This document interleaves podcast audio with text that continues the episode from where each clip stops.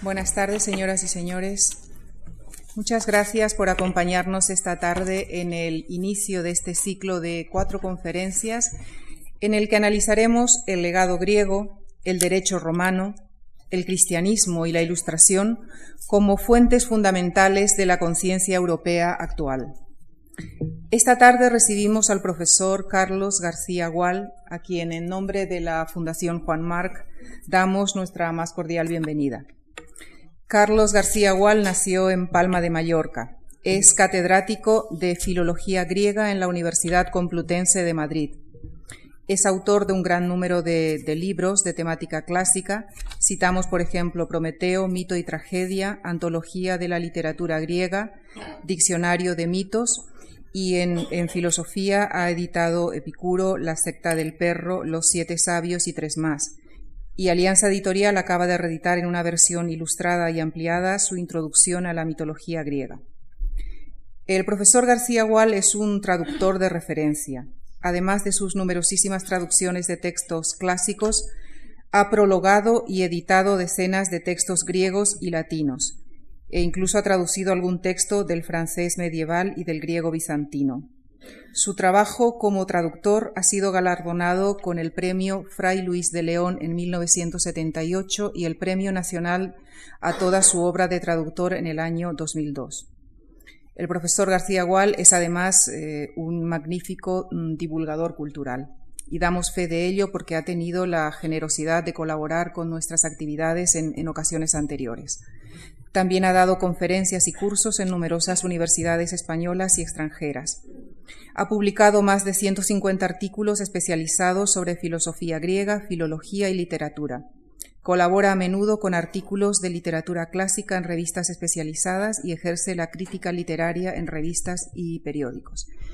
Y cedo ya la palabra al profesor García Gual, quien analizará esta tarde para todos nosotros las aportaciones de la herencia griega en la configuración de nuestro mundo intelectual. Muchas gracias.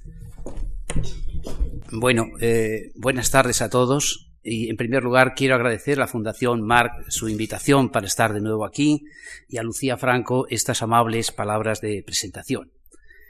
Eh, soy el, eh, el primero en, en, este ciclo, puesto que los griegos están los primeros en eh, la conciencia y la cultura europea en el tiempo y algo más. Eh, voy a hablarles eh, de un tema que, general que he llamado El camino de los griegos, tomando el título de una obra, de un libro excelente de una helenista, Edith Hamilton, del año 1930, que en El camino de los griegos hablaba de cómo los griegos suponen el inicio radiante de nuestra civilización y expresaron, como ningún otro pueblo, la alegría y a la vez el dolor de la existencia. En ese libro, Edith Hamilton, es un libro que se tradujo hace, hace, muy pocos años, hace dos o tres años, en la editorial Turner, ella se centraba en la literatura. Yo aquí voy a hablar más bien eh, de la civilización griega en general y en los puntos esenciales de la misma. Debo advertir también que en la exposición usaré bastantes eh, palabras griegas, traduciéndolas, eh, no por un exceso de pedantería profesional, sino porque me viene muy bien para precisar lo que quiero decir e incluso para hacer más breve la exposición.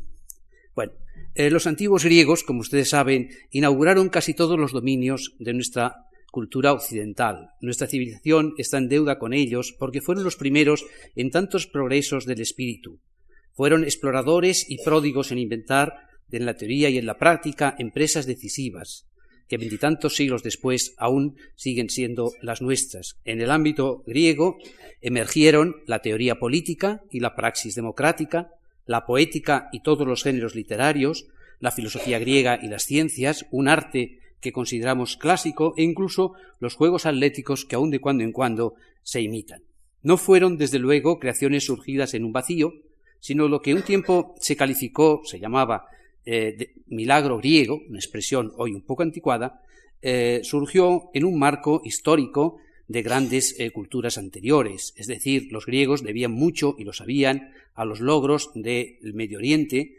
Los griegos aprovecharon y reajustaron influjos de los mesopotamios, de los egipcios, de los fenicios, pero ellos los orientaron y los perfeccionaron. Por ejemplo, el alfabeto griego, ¿verdad? Se tomó del alfabeto fenicio hacia el siglo IX o VIII antes de Cristo, pero los griegos lo perfeccionaron fundamentalmente mediante la notación de las vocales, que en semítico no hacía falta escribir. De igual manera, eh, los griegos predijeron los primeros eclipses, aprovechando seguramente nociones de, eh, de la matemática babilonia, y también eh, los, primeros matemáticos griegos siempre se decía que habían viajado a Egipto, probablemente porque tomaron algunas nociones de los egipcios. Pero, sin embargo, entre los egipcios y la, matemática de Euclides o la, física de Arquímedes hay un largo camino que los griegos fueron eh, los primeros en explorar. El caso es que, en un breve espacio de tiempo, y y de geografía, pongamos de los siglos eh, 5 a 3 antes de Cristo, en las ciudades helénicas aparecen y se desarrollan nuevos conceptos de la vida y del mundo. Eh, los griegos piensan la condición humana en el cosmos de una manera que está en los comienzos de nuestra manera aún de pensar. En Grecia se expresa, como nunca antes, la visión del ser humano como medida de todas las cosas. Allí asume un papel consciente el sujeto activo de la convivencia política. Allí se empeña en buscar y crear una comunidad social que se base en las leyes, el orden y la libertad. Es decir, mediante lo que los griegos llamaran eh, techne politike, es decir, el arte de la política. Mediante la razón y el diálogo se afirmaron las reglas de la civilización en un marco ciudadano. El mundo se transformó en un cosmos es decir, en un orden basado en la justicia y la ley, dique y nomos, que aportaba a los humanos libertad y sabiduría, ¿eh? eleucería y sofía. Y también los griegos se empeñaron, mediante el logos, es decir, palabra y razón, en la búsqueda de la verdad. Aletheia, porque la verdad, como la misma naturaleza, aparece escondida detrás de unas apariencias variadas y cambiantes, y debe ser descubierta o desvelada mediante el diálogo, la reflexión y el razonamiento. Decía el filósofo Heráclito que, la naturaleza gusta esconderse. ¿eh? Physis filei cryptestai. Y la verdad, aletheia, ¿eh? es simplemente una desvelación o un descubrimiento de eso que está detrás de las apariencias. Esa es una concepción muy griega eh, de, la verdad, de que es algo que hay que buscar, y hay que buscar mediante la razón y el diálogo. Ese es el gran reto del ser humano, y eh, surge a partir de una cierta desconfianza en la tradición, en los viejos relatos heredados, los mitos, que ya no parecen eh, capaces de explicar la realidad y entonces el hombre tiene que apelar a la razón. Ahí empieza la filosofía, y esa filosofía eh, ha venido siendo una corriente ininterrumpida desde los griegos. Los griegos descubrieron que bajo las apariencias late la verdad y que la razón puede encontrar la armonía oculta del mundo, y al mundo le llamaron cosmos, que es una palabra que significa orden. ¿eh? Recuerden, orden y adorno, también viene de ahí eh, cosmética. Y la visión del mundo como un cosmos regido por leyes y capaz de ser eh, pues eh, descubierto y eh, sujeto a una organización como una ciudad, es también un invento griego. La actividad más noble para los griegos, para estos griegos antiguos, fue por tanto la reflexión, y Aristóteles decía que la vida mejor era la vida contemplativa, el bios theoreticos, la vida del pensamiento, la vida dedicada a la reflexión y a la observación de la realidad. Por otra parte, los griegos también vieron otro ideal de vida, que era el, ideal de conocerse a sí mismo, la famosa frase conócete a sí mismo, y el viejo Sócrates decía que una vida sin reflexión crítica, sin pensar qué es lo que uno es, ¿verdad? no vale la pena de ser vivida. Por tanto, Aristóteles eh, da dos definiciones del ser humano. Una vez dice que es un zoon politikon, quiere decir, se suele traducir como animal político, pero quiere decir más bien animal ciudadano, y otra vez dice que es un son logon ejon, que quiere decir que es un animal que tiene palabra y razón. ¿eh? utilizaré esta palabra logos porque no tiene una traducción exacta. ¿eh? Es palabra pero también es razonamiento y razón, y lo que caracteriza al hombre en todo el mundo animal es que posee esas dos cualidades. Por una parte, vive en ciudades y está conformado él por la ciudad, la teoría de Aristóteles, y por otra parte, tiene esa capacidad comunicativa con los demás que le diferencia de los demás animales y que le hace, por tanto, eh, capaz de encontrar la verdad de las cosas. De manera que estos griegos que inventaron la teoría política, que inventaron los grandes géneros literarios, es decir, la épica, la lírica, el teatro, las dos formas de la tragedia y la comedia, y que incluso inventaron la novela eh, de aventuras, que eh, inventaron los estilos clásicos de la arquitectura, que escribieron de biología, de ciencias naturales, de medicina, de astronomía, etcétera, etcétera, eh, fueron los que abrieron las puertas de la gran cultura occidental. Pero yo no voy a tratar tanto de estos logros como de algunos rasgos fundamentales en la vida griega o en la cultura griega y, voy a hablar de tres aspectos. Uno que eh, encabeza la palabra polis, ciudad, la relación con la ciudad. En segundo lugar, la relación con el logos, y logos, como os decía antes, significa palabra y pensamiento y razón. Y en tercer lugar, la importancia de la educación en la vida griega, que es la palabra paideia. Bueno, punto uno, polis. Entre las definiciones aristotélicas, como les dije, está esa de que el hombre es un zon politikon, que creo que había que traducir como una especie de animal de ciudad, eh, animal cívico. Y Aristóteles pensaba que es la vida en la ciudad donde surge la verdadera comunicación verbal e intelectual y que allí el ser humano puede realizar su naturaleza lógica. En el cosmos cívico, la existencia adquiere su perfil civilizado mediante el diálogo y la crítica. Los griegos eran y son eh, discutidores por excelencia. Es una gente a la que le gusta mucho hablar, discutir, pero también llegar a acuerdo, acuerdo en griego se dice sinfonía, eh, eh, con los demás. Y eso es lo esencial de la, de la vida ciudadana. los griegos inventaron el diálogo, decía Borges, quizá un poco exageradamente, pero inventaron desde luego la dialéctica filosófica y inventaron también una forma más alta del diálogo, que es el teatro, luego insistiré en esto, en las dos formas de la tragedia y la comedia. Tragedia y comedia son invenciones de una ciudad que es Atenas. ¿eh? Realmente, cuando nosotros hablamos del teatro griego, un poco exageramos, realmente deberíamos hablar siempre del teatro ateniense, porque fue en Atenas donde eh, se creó el gran teatro y donde hubo todas esas fiestas continuas ¿eh? en donde se presentaban tragedias y comedias.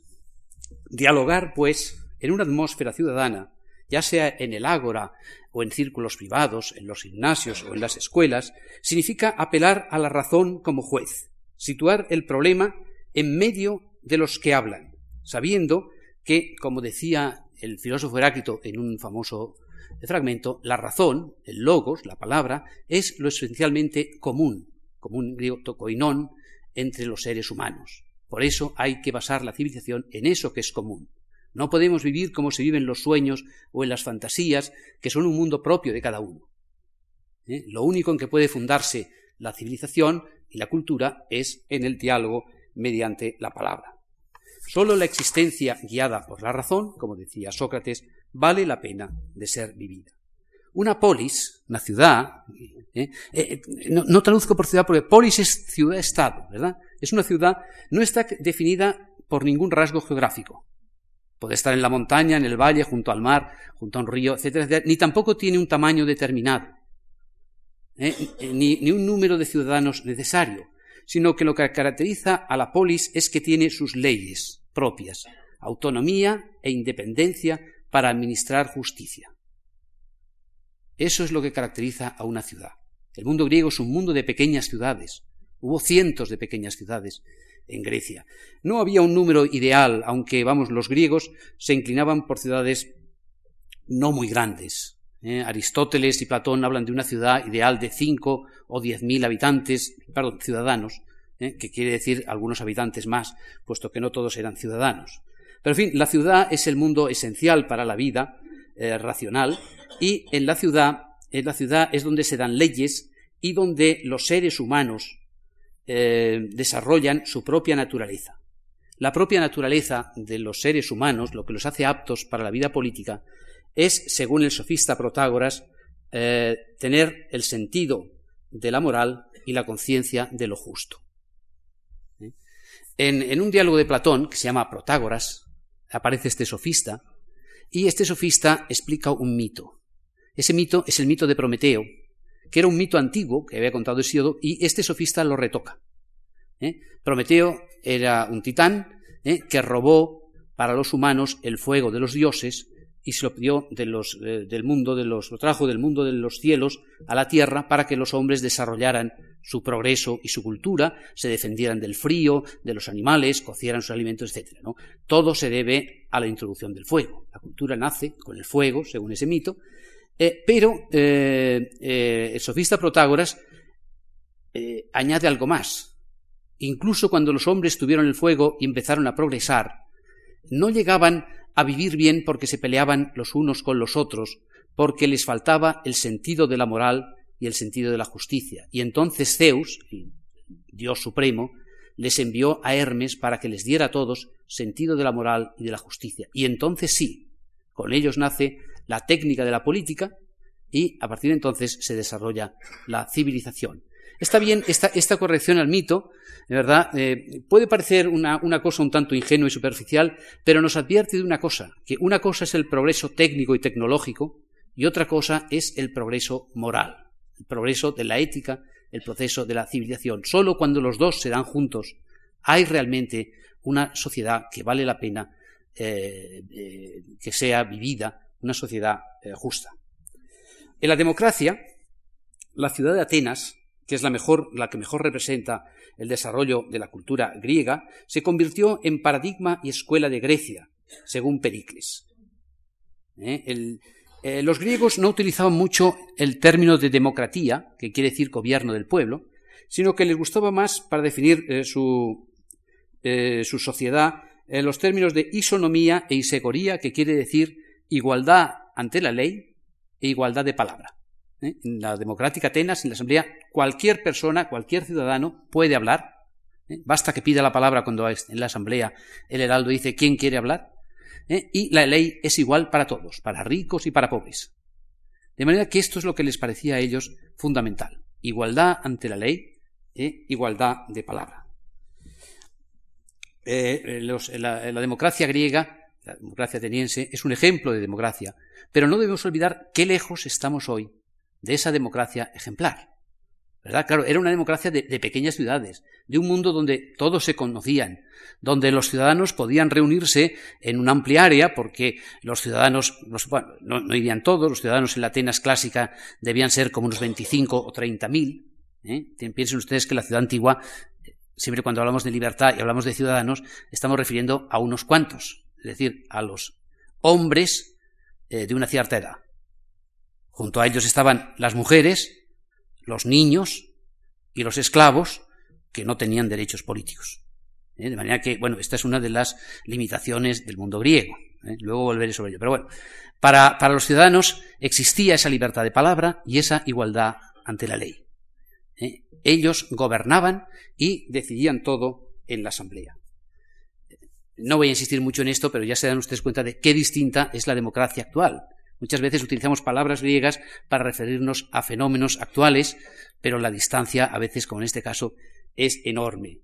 Como dice un, estudioso del mundo griego, Paul Carlech, eh, las coincidencias en el vocabulario pueden indicar una herencia cultural compartida y al mismo tiempo disfrazar un profundo abismo cultural.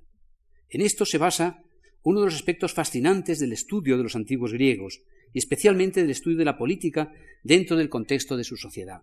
Mientras nosotros tenemos en general la impresión de que la política actual se desarrolla en un lugar específico más bien remoto, el Parlamento o el Congreso, los griegos percibían la política en todas partes y consideraban que todo tenía una dimensión política.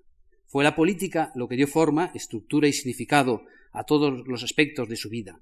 Incluso se identificaban a sí mismos como animales políticos, según la famosa frase de la política de Aristóteles de hacia el año 330. ¿eh? Recuerden, en Atenas nunca tuvo una constitución fija, ¿eh? y era un lugar donde el cargo político más importante, que era el de presidente de la Asamblea, se elegía eh, por sorteo y duraba un día. Y sin embargo, esa, esa democracia funcionó muy bien durante prácticamente un siglo. Bueno, hay, hay bastantes estudios actuales sobre este tema. Yo recordaría, simplemente para los que sean especialistas o les guste el mundo antiguo, el libro de Finlay que se llama El nacimiento de la política, el libro de Christian Mayer que se llama eh, El nacimiento de la política entre los griegos, o un libro reciente de Leo Strauss que se llama La ciudad y el hombre, eh, publicado en la editorial Katz 2006. Bueno, segundo tema, segundo punto, eh, logos frente a mitos. En griego antiguo hay dos palabras para designar la narración o el relato, mizos, mito, y logos, eh, que en griego antiguo, en más antiguo médico, son casi sinónimos, pero más tarde, en la época de la sofística, es decir, hacia el siglo V, se han enfrentado. Mizos, mito, viene a significar el relato tradicional y fabuloso, lo que la gente cuenta, que pasa de unas generaciones a otras, y que a menudo se refiere a tiempos arcaicos y seres fascinantes y sobrenaturales, por ejemplo, los dioses y los héroes. Logos, en cambio, por contraste, significa la palabra coherente y razonada, el razonamiento, la razón, incluso el cálculo. ¿eh? Ciertamente que logos puede todavía utilizarse en sentido muy amplio, como palabra, relato, texto. En oposición a mito, sin embargo, significa razonamiento.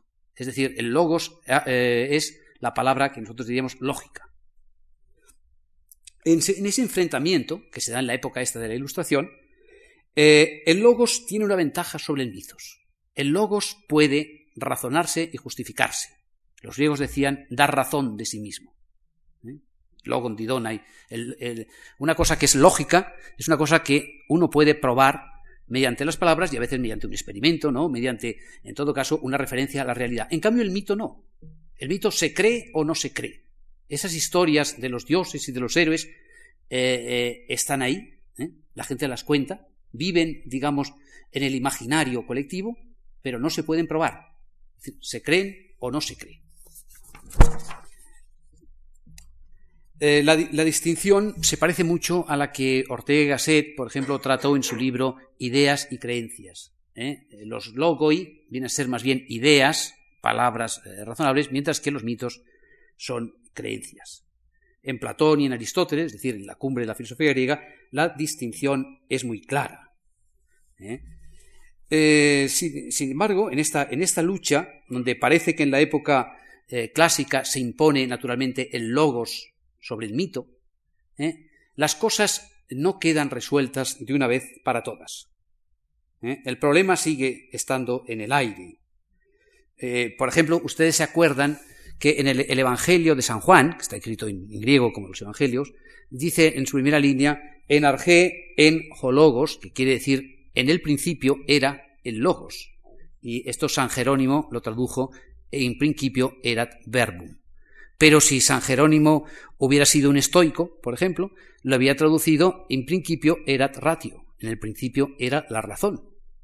O incluso oratio, es decir, era el discurso.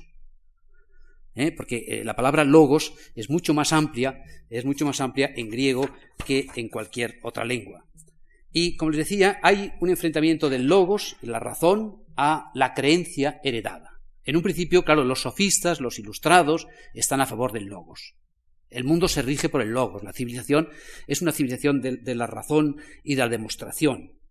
Eh, e incluso hay algún libro famoso, que, por ejemplo, el libro, el libro del profesor Nesle, que se llama Del mito al logos, von mitos zum logos, y en, esa frase, en ese casi lema, quiere representar un poco lo que fue el progreso griego. De un mundo de mitos pasaron a un mundo de razones. ¿eh? Es, el progreso de la filosofía. Eh, algún antiguo dice, eh, mucho mienten los poetas, y en el mundo antiguo hay que recordar que la función esencial de los poetas fue transmitir los mitos. Homero, Hesíodo, eh, Píndaro, etc., eh, los grandes poetas hablaban de los mitos antiguos y es a ellos a quien se refiere Solón cuando dice que los poetas eh, mienten muchos. con los mitos no se puede hacer más que, bueno, volverlos a contar, quizás reinterpretarlos, pero nunca se pueden probar. En cambio, frente al mundo del mito está el mundo del logos, que es el mundo del diálogo, y también el mundo del razonamiento. En griego una palabra parecida es silogismo, ¿verdad? El razonamiento correcto, que también viene de la, de la, misma, de la misma, raíz. Eh, en fin, el, enfrentamiento este entre el mito, la creencia, y el logos, la palabra razonada, eh, en el fondo la cuestión es cuál de los dos lleva a la verdad. ¿Se acuerdan que antes le decía que verdad en griego se dice aletheia? Eh, lece, lece significa olvido, ¿eh? algo sombrío. ¿eh?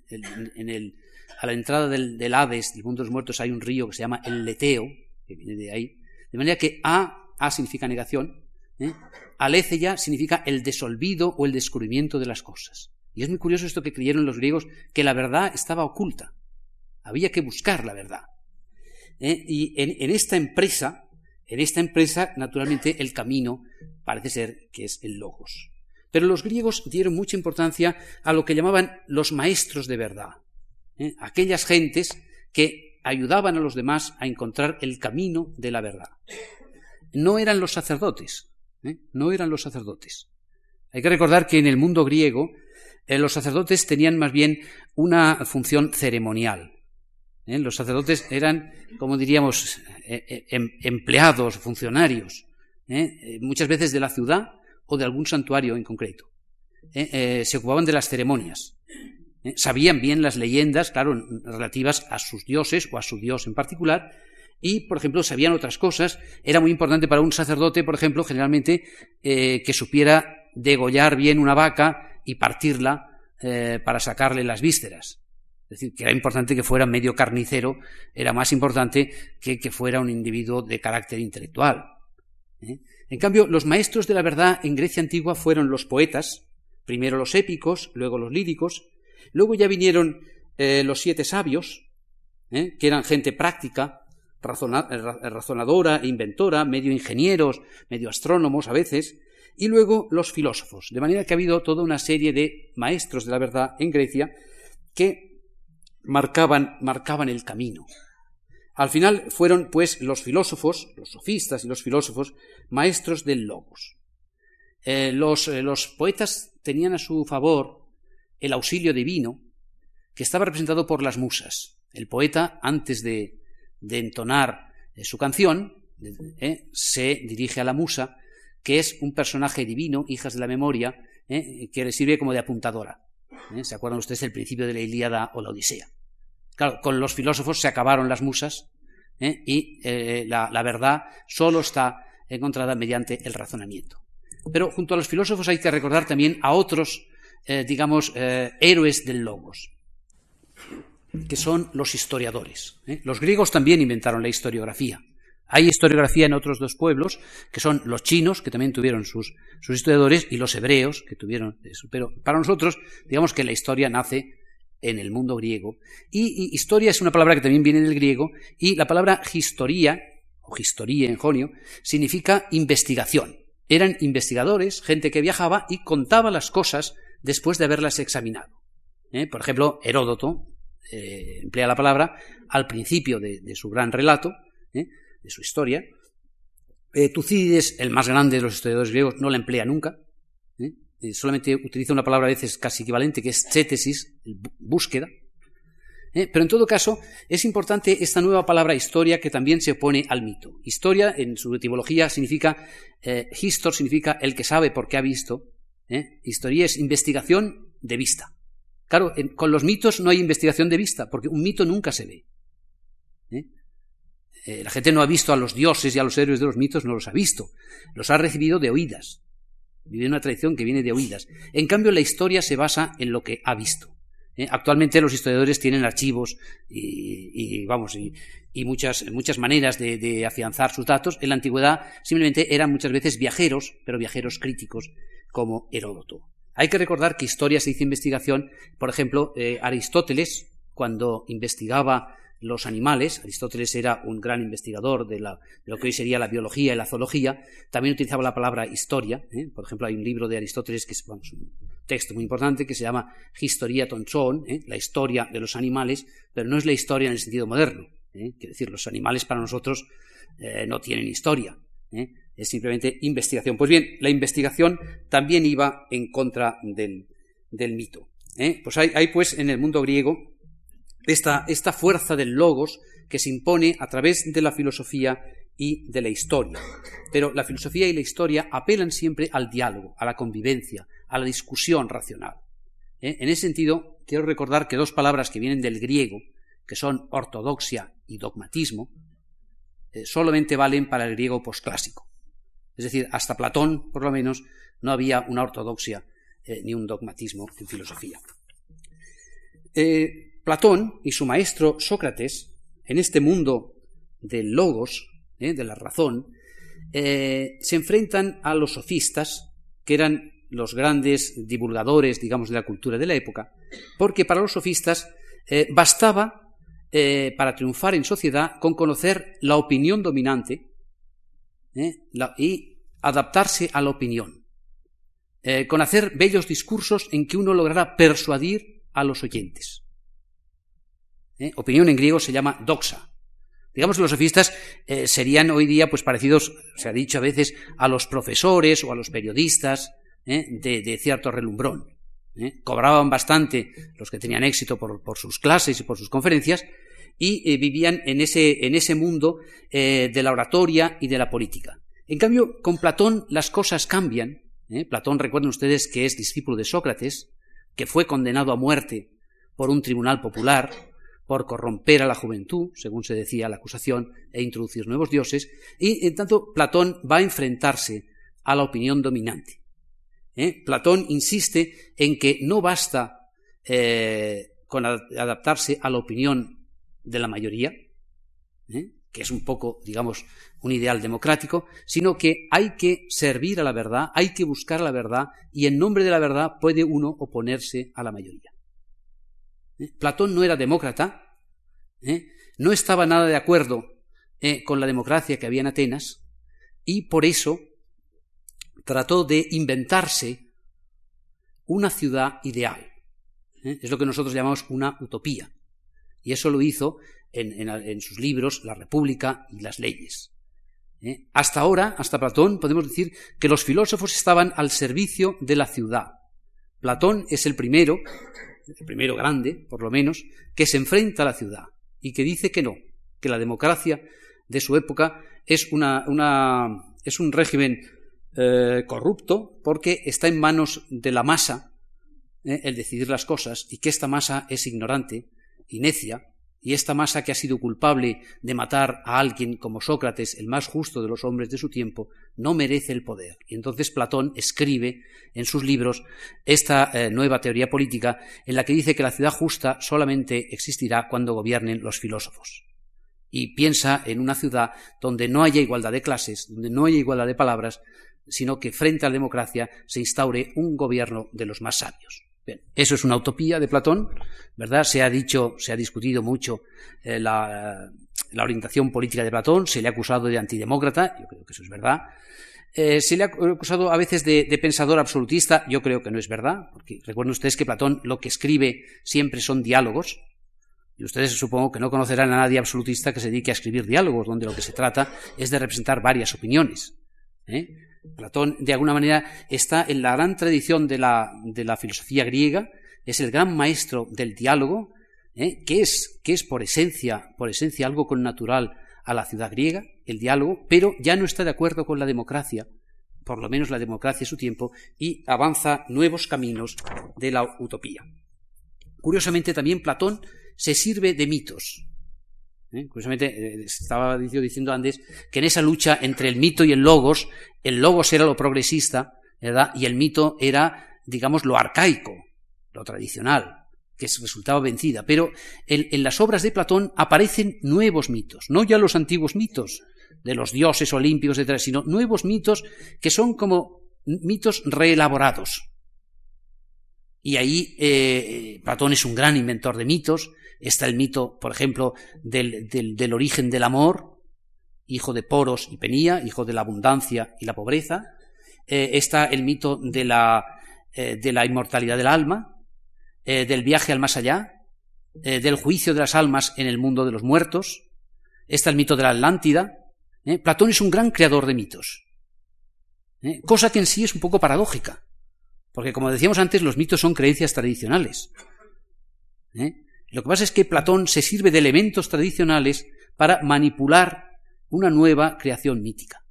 Y lo que Platón viene a decirnos es que la razón eh, no alcanza eh, no alcanza a cumplir todas las expectativas del hombre, que hay en la vida humana cosas que están más allá del razonamiento, que no se pueden probar como un logos, lo que hay antes de la vida, lo que hay después de la vida. Hay otro mundo, hay otras cosas, hay realmente una justicia más allá. ¿eh? Existió un, gobierno como el de la Atlántida. Entonces Platón, para todo eso, utiliza mitos. Y aquí que vuelve a aparecer, ¿eh? que vuelve a aparecer el enfrentamiento del mito frente al logos con un nuevo sentido. Y a lo largo de la vida griega, a lo largo de la civilización griega, este enfrentamiento perdura. ¿Eh? Digamos que en la época clásica, en la época de la sofística o de la ilustración ateniense, da la sensación de que el logos, el razonamiento, ha triunfado. Pero en la vida griega no fue así. Después de Platón aparecieron lo que se llama el neoplatonismo, aparecieron los gnósticos, aparecieron diversas tendencias religiosas, el cristianismo entre ellas, que se basan fundamentalmente en mitos y buscan un camino de salvación para los hombres mediante mitos y no mediante logos. Es decir, que si hubo un enfrentamiento, un combate eh, de boxeo, digamos, entre el mitos y el logos, el logos no triunfó por caos, sino que se encontró con que volvían a resucitar los mitos más tarde. ¿eh? Si tuviera que recomendar un libro sobre esto, yo le recomendaría el libro del profesor Dodds, un libro antiguo que se llama Los griegos y lo irracional, que tiene un último capítulo que se llama El miedo a la libertad, y que dice cómo eh, en una época de angustia de final del mundo antiguo vuelve a resurgir con toda fuerza ese, ese mito ligado a las nuevas religiones de salvación. Bueno, y el tercer punto que voy a tratar es el punto de la educación, paideia. Bueno, voy, un poco deprisa, supongo, pero en fin, eso son sugerencias, ¿no? El tema es muy amplio y yo lo que se trato es de sugerencias para que ustedes las reflexionen, ¿eh? si, les parece bien vean que, bueno, que los griegos antiguos eh, tenían muchos temas eh, para pensar. bueno, toda educación responde a una idea previa de lo que es la perfección humana. Siempre se educa para lograr que los seres humanos sean mejores con vistas a ideales comunitarios.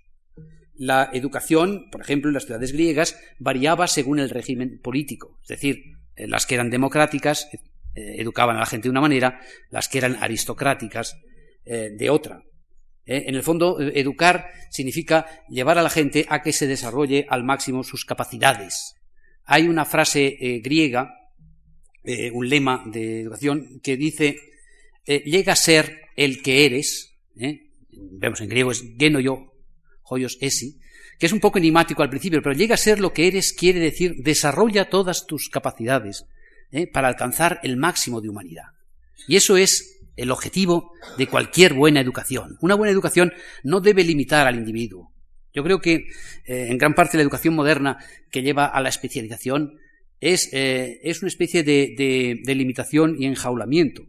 ¿no? Realmente la, eh, la educación lo que debe llevar es saber las, las muchas posibilidades que tiene eh, la, vida, la vida humana. En el mundo griego la educación había sido ya muy importante en la época aristocrática. ¿eh? Realmente la paideia importante en la época arcaica fue la de los aristócratas, los nobles, y era educación no solo intelectual, sino sobre todo atlética. ¿Verdad? Recuerden ustedes la importancia que tienen en el mundo griego las competiciones atléticas, etcétera. Eh, digamos, eh, la, educación llevaba a, que el, hombre, sobre todo el hombre noble, eh, demostrara su propia naturaleza y lo que se llamaba su excelencia, su arete. Lo curioso es que en Grecia la democracia ateniense heredó gran parte de estos ideales y trató de buscar una educación que llevara a los ciudadanos a una especie de, nobleza, de nobleza o de perfección natural. En la democrática Atenas ese ideal se refleja, por ejemplo, en un discurso que el historiador Tucides pone en boca de, Pericles eh, tras el primer año de la guerra del Peloponeso. Eh, Pericles hace allí el elogio fúnebre de los que han caído en la guerra. Pero en lugar de hablar de ellos, lo que nos habla es de lo hermoso que es vivir en Atenas. Y ahí está esa eh, famosa frase, que en fin, le voy a decir en castellano y luego voy a decir en griego, que dice, nosotros amamos la belleza sin despilfarro y amamos el saber con entereza. En griego es filocalumen, meteuteleyas, que hay filosofumen, aneumalaquías. La belleza, pues, y el saber es aquello que aspira el ateniense, no el filósofo, no el noble, no una clase privilegiada, sino todo el mundo. ¿eh? Cuando Pericles dice eso, está pensando aquí todos los atenienses, es decir, eh, los hay más ricos, los hay más pobres, etcétera, pero todos eh, estamos llevados a esto, a la belleza y el saber. Y es un hermoso ideal para una ciudad. Lo que Pericles quiere decir ahí es que por una ciudad así bien vale la pena morir. Bueno, hay que decir que este es, un ideal que claramente afirma la igualdad de los ciudadanos en esta búsqueda, ¿eh? en esta búsqueda de lo bello y lo sabio. hay que entender que belleza eh, no se refiere solo a la estética, es decir, no se refiere solo a que procuren ser eh, guapos o que les gusten las estatuas, sino también a la ética. En griego la, misma palabra sirve para lo bello y lo bueno, que es tocalón. Calón en griego significa bello, también significa bueno. ¿eh? Se refiere a la, estética y a la ética, por un lado. ¿no? Eh, y cuando dice nosotros amamos el saber, ¿eh? no quiere decir que se dediquen a, no sé, a escuchar a los sofistas o leer libros, no, sino que el saber para un ateniense era también el saber de los oficios, el saber de las, de las artesanías, de las prácticas. A veces, eh, cuando se habla de la belleza obtenida por los griegos, uno piensa en los grandes templos y en las grandes construcciones, etc. Pero los griegos eh, les gustaba la belleza también en los detalles. ¿eh? En, la gracia de andar, de llevar un vestido, o por ejemplo en la cerámica. No sé si ustedes han, pues supongo que sí, ¿no? Que se han fijado en la, cerámica griega, que es esa cerámica hechos por artesanos, es decir, que en griego no se distinguía entre artesano y artista, tenían una palabra que es ternites para artesano y para artista, ¿eh? llamaban igual a Fidias, que era el, Partenón, que a un, ceramista, pero en, la, cerámica se ve la enorme gracia, el enorme gusto por la belleza que tenían los griegos, en esas formas de, los vasos, en esas pinturas, esas pequeñas pinturas, ¿no? Y yo creo que eso es muy importante en una civilización, que la belleza no está solamente en lo monumental, ¿eh? sino que esté en la vida cotidiana. ¿Eh? Y yo creo que se refiere a eso cuando dice amamos eh, la belleza sin despilfarros ¿eh? y amamos el saber con entereza, es decir, sin debilidad. Mm, bueno, en, el fondo, en el fondo ese, ese, ideal es algo parecido a lo que Marta Nussbaum, una filósofa actual, llama el cultivo de la humanidad. Y sigue siendo, sigue siendo algo que debería tomarse como el, ideal de la educación. Ese sería un buen ideal de la educación, que por encima de las especialidades diversas se buscara siempre la belleza tanto ética como estética y la sabiduría, no, no la erudición, ¿eh? sino una especie de sabiduría para la vida. La educación, pues, se orientaba en un sentido muy distinto al nuestro. ¿eh? Educación atlética y musical y también poética al servicio de la convivencia y de la formación completa de las personas, es decir, de los ciudadanos. La polis, el Estado, diríamos hoy, no se ocupaba de la formación técnica o profesional ni de la religiosa, pero apelaba a los puntos esenciales de la educación. Y aquí viene un ejemplo muy curioso, muy extraño de, de, la educación griega. Por ejemplo, en esta democracia que era Atenas, el Estado no se ocupaba de la educación pública en cuanto a que la enseñanza de las, letras, por ejemplo, de aprender a leer y escribir, que se hacía en escuelas, eh, fuera subvencionada por el Estado. No, cada uno tenía que aprender a leer y escribir eh, por su cuenta. ¿eh? Había muchas escuelas. se aprendía fundamentalmente los poemas de Homero, pero el, el gobierno de Atenas, digamos la polis, no se ocupaba de financiar eso. La verdad es que los griegos eso lo hicieron en una ciudad nueva que fundaron en Turios en esa época, y en esa ciudad nueva sí lo hicieron. Se, fundaron allí las primeras, digamos, escuelas públicas. Pero eh, a los griegos esos, a los atenienses, no les parecía tan importante. Lo que les parecía muy importante es que hubiera grandes fiestas y que la gente se supiera bien los mitos. Lo cual no deja de ser extraño, puesto que los mitos hablan de una época arcaica, de reyes, héroes del pasado, y, la democracia ateniense era una democracia tremendamente progresista. ¿Eh? Pero les parecía eso esencial.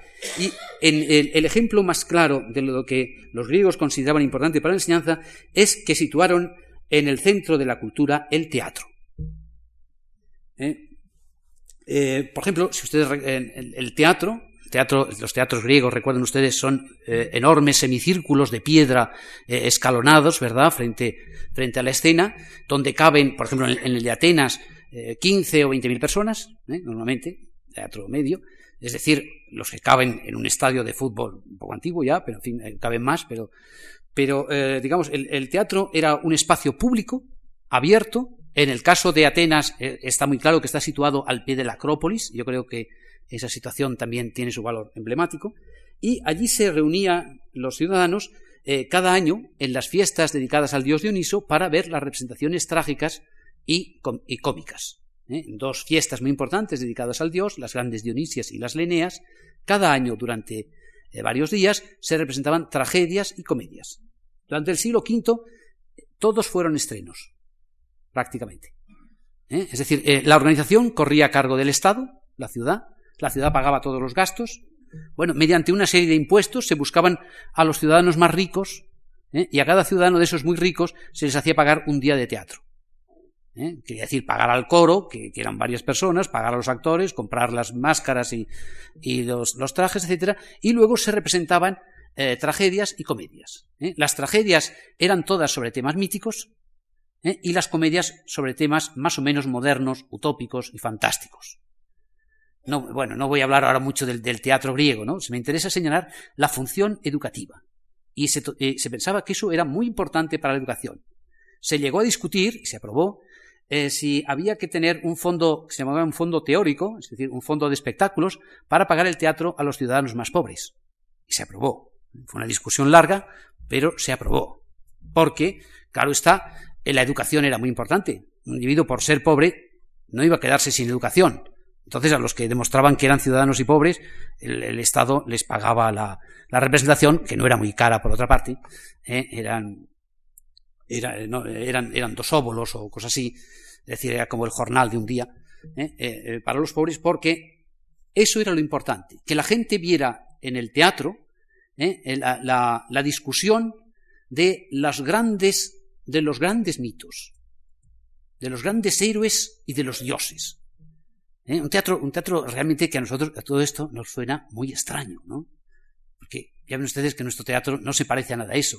Este era un teatro popular, era para todo el mundo, ¿eh? reunía miles y miles de personas. Realmente los más conocidos en, Grecia de los escritores eran los autores de, piezas trágicas, estos eran muy conocidos. Tampoco ganaba mucho dinero, porque los premios eran todos honorarios, pero, o casi honorarios, ¿no? Honoríficos, quiero decir. Eh, eh, pero eso, eso era vital para la ciudad, el que hubiera reflexiones sobre la escena. Y allí, por ejemplo, bueno, eh, los que tuvieron la suerte ese año de, de, entrar, pues pudieron ver, por ejemplo, Edipo Rey, donde se discutió el gran mito de Edipo. Otros vieron otras, otras obras igualmente importantes.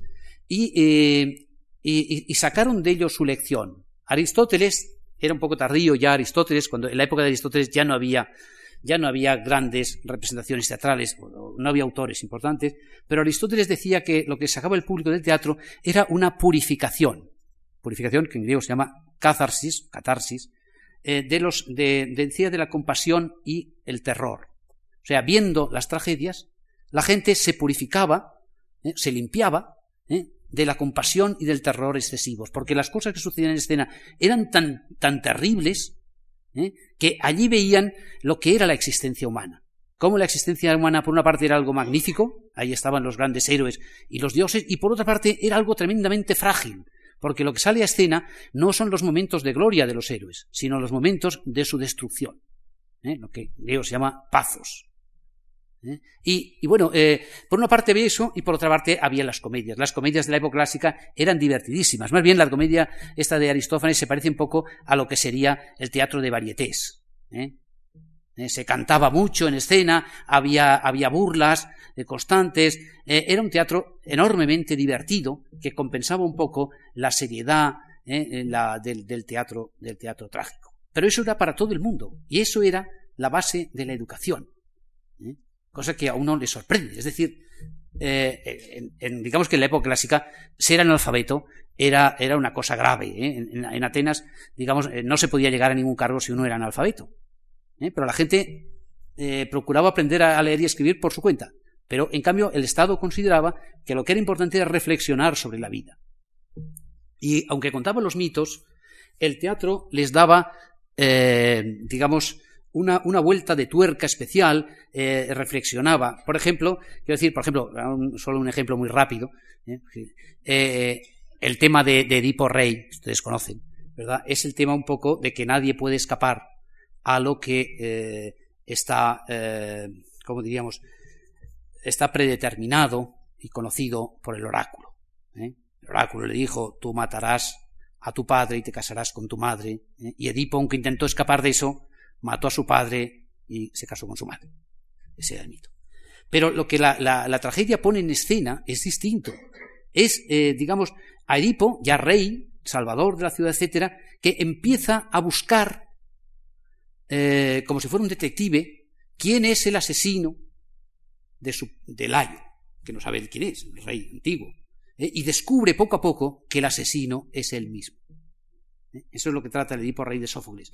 El Edipo Rey de Sófocles, que como usted sabe, ha tenido muchas lecturas, por ejemplo, Freud ha hablado del complejo de Edipo, etcétera, pero ha habido, ha habido muchos, más, muchos más autores que han escrito sobre Edipo. Hay algún libro, por ejemplo, que tiene 50, 50 obras distintas de distintas épocas sobre Edipo. ¿Eh? Eh, es el gran tema de la conócete a ti mismo. Conócete a ti mismo. Este hombre que al principio de la parece que se cree un rey sabio, feliz y tal, y que según las apariencias lo es, de verdad, ¿eh? en la Aletheia, es el asesino de su padre y el incestuoso marido de su madre.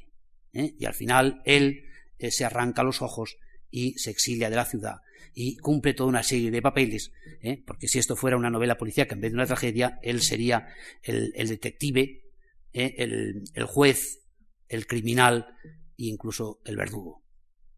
Bueno, eh, paso un poco de prisa, no quiero extenderme ahora en el tema este de la tragedia, sino simplemente subrayar qué importancia tuvo la educación para los griegos. Educar significaba mostrarles cómo era el mundo. Eh, ha escrito un, eh, otro estudioso del mundo antiguo, un profesor alemán que se llama Christian Mayer, dice, los griegos necesitaban la tragedia. Para los atenienses, ese teatro fue una necesidad existencial. Dice, la tragedia llega a ser la respuesta cívica a la interrogación sobre el destino humano. En ella, la cultura popular y la cultura aristocrática se unen de un modo que no se encuentra en absoluto en ningún otro lugar. Hablando de los griegos, también Jacob Burckhardt decía que después de ellos ningún otro pueblo de la tierra había tenido una necesidad tan urgente de poesía. Y esto eh, lo muestra a través del teatro. Bueno, los griegos, eh, yo he intentado subrayar, están al comienzo de, nuestra cultura en varios aspectos.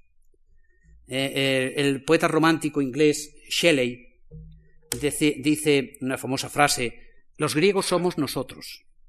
Nuestras leyes, nuestra literatura, nuestra religión, nuestros, nuestras artes, nuestras raíces están en Grecia. Bueno, han pasado bastantes años de la afirmación de, de, Shelley. Y la verdad es que eh, no somos los griegos, no son bastante extraños en muchos aspectos. Por ejemplo, en la religiosidad, sus dioses no son nuestros dioses. Son unos dioses atractivos, tanto frívolos, divertidos, apasionados. Bueno, y alguien que no haya conocido a los dioses griegos, pues se ha perdido uno de los aspectos más atractivos de la cultura antigua. Pero no son nuestros dioses, evidentemente. Eh, tenían, tenían también una civilización que no era perfecta, y en algunos aspectos hemos mejorado mucho desde los griegos. Por ejemplo, eh, la marginación de las mujeres ¿eh? el menosprecio de los extranjeros, la sumisión de los esclavos, de alguna manera han sido superadas eh, por, los, por, la civilización moderna. ¿eh? Sin embargo, se ha tardado mucho tiempo, ¿no? Piensen ustedes, a veces se dice, bueno, las mujeres griegas estaban apartadas de la política y condenadas al silencio y a la sumisión doméstica. Pero bueno, eso ha sucedido hasta el siglo XIX. Ustedes saben que la mujer no ha tenido voto en ninguna democracia hasta el siglo XIX. Es decir, cuando ya habían pasado casi 25 siglos de, la democracia eh, griega. Los esclavos han, ido desapareciendo poco a poco, pero han tardado muchos siglos en desaparecer. Y de todas maneras conviene reflexionar que una cosa es que desaparezca el nombre y la condición de esclavos y otra cosa es que no haya mucha gente esclavizada por horarios brutales y, salarios eh, de miseria. Eh, quiero decir que, bueno, los esclavos griegos en Atenas no vivían tan mal como viven alguna gente marginada de la civilización moderna. Pero bueno, no somos los griegos, estamos lejos de los griegos. Y sin embargo, hay muchas sugerencias que vienen del mundo griego. Eh, por ejemplo, recuerden ustedes que Nietzsche, que era filólogo clásico, o Freud, que también quiso serlo y durante toda su vida eh, eh, fue un gran lector de los clásicos griegos, o el mismo Marx, Carlos Marx, que hizo su tesis sobre Epicuro, subrayaron que los griegos sirven no sólo para recordarnos cuánto les debemos, sino también para contrastar con la civilización actual, para formar una especie de contracultura o revulsivo contra eh, nuestra época. Podemos volver a los griegos, pues, no en una posición de beatería, sino verlos como un fermento crítico e intempestivo, como subrayó Nietzsche. ¿eh? Por citar a otros pensadores más modernos, por ejemplo, Leo Strauss y Alan Bloom, o Gadamer y Rorty, o Marta Nussbaum o George Steiner, con distintos acentos nos han recordado la vitalidad crítica que tienen todavía las ideas griegas eh, frente a nuestro mundo presente. Porque una de las cosas más notables del presente es lo embobada que está la gente eh, con, la, actualidad. ¿Eh? Es decir, vivimos en un mundo cada vez más homogéneo, lleno de ruidos, dominado por la presión mediática, por una limitación tremenda de la vida humana. Lo que pasa es que la mayoría de gente no se da cuenta de eso. Y por eso es bueno la historia y el acudir a mundos que son a la vez lejanos y familiares como los ríos, para darnos cuenta de que la vida puede tener muchas otras perspectivas. Bueno, aunque distantes y distintos, inactuales, desde luego, en muchos aspectos, los griegos nos siguen diciendo, pienso muchas cosas, y sus palabras y obras, incluso en la visión fragmentaria de las ruinas que nos han quedado, tiene una inagotable capacidad de nuevas sugerencias. Bueno, si me permiten acabar con una frase, no sé si poética o retórica, yo quisiera decir que después de tan largo camino, después de tantas vueltas y revueltas, todavía podemos avistar al fondo las chispas de las hogueras griegas. Gracias.